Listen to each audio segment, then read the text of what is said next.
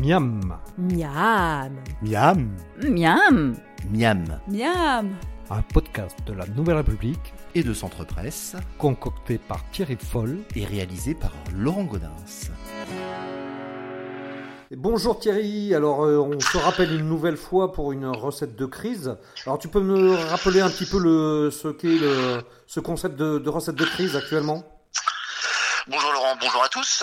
La recette de crise, en fait, euh, est quelque chose que nous avons mis en place euh, depuis euh, l'épidémie de coronavirus et depuis que nous sommes confinés à la maison. L'objectif est de faire des recettes très simples à moindre coût avec des produits que vous avez au fond du placard. Alors quel est le produit que tu veux mettre en avant aujourd'hui? Aujourd'hui, nous allons travailler le pois chiche. Euh, C'est un produit emblématique et qui symbolise en fait la cuisine méditerranéenne. Et qu'on trouve aussi dans le Poitou? Et oui, alors ça peu de gens le savent, mais en fait euh, le Poitou est un, un terrain propice à la culture du pois chiche. Et dans la région de Mirbeau, en fait, euh, il y a une belle production euh, qui représente, euh, voilà, pas loin d'une tonne de pois chiche produits dans notre Poitou. Et quelle est la recette que tu vas nous proposer avec ce pois chiche?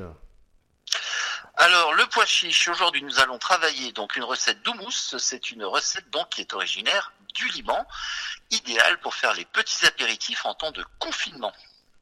Alors quel est, euh, quel est le principe là? Les ingrédients qu'il nous faut? Alors c'est une recette en temps de crise, très peu d'ingrédients pour cette recette aujourd'hui.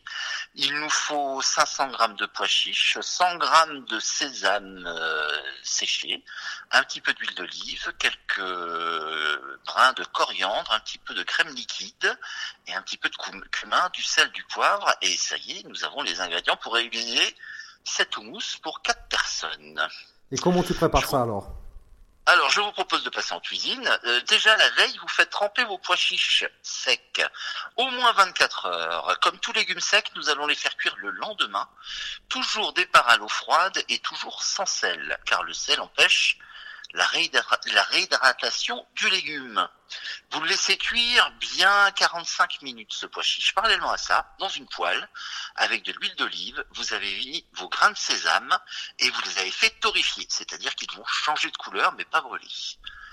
Vous aurez mis donc ces grains de sésame torréfiés dans un mixeur, vous allez donc les réduire en purée et une fois que ce, ce sésame est réduit en purée avec cette huile d'olive, vous allez donc ajouter vos pois chiches qui ont été cuits, chauds bien sûr, égoutter et vous allez mettre ces pois chiches toujours dans votre mixeur, vous allez mixer tout ça jusqu'à ce qu'il n'y ait plus euh, de morceaux.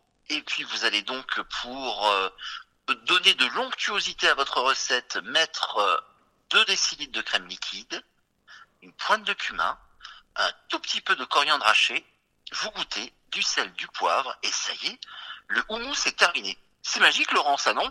Une recette rapide et qui à mon avis va égayer les apéritifs. faut le passer au réfrigérateur quand même un petit peu?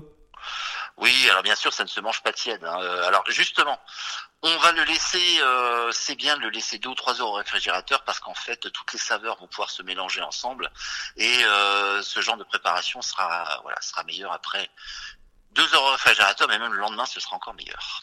Et est-ce que tu as un petit truc du chef à nous proposer avec cette recette?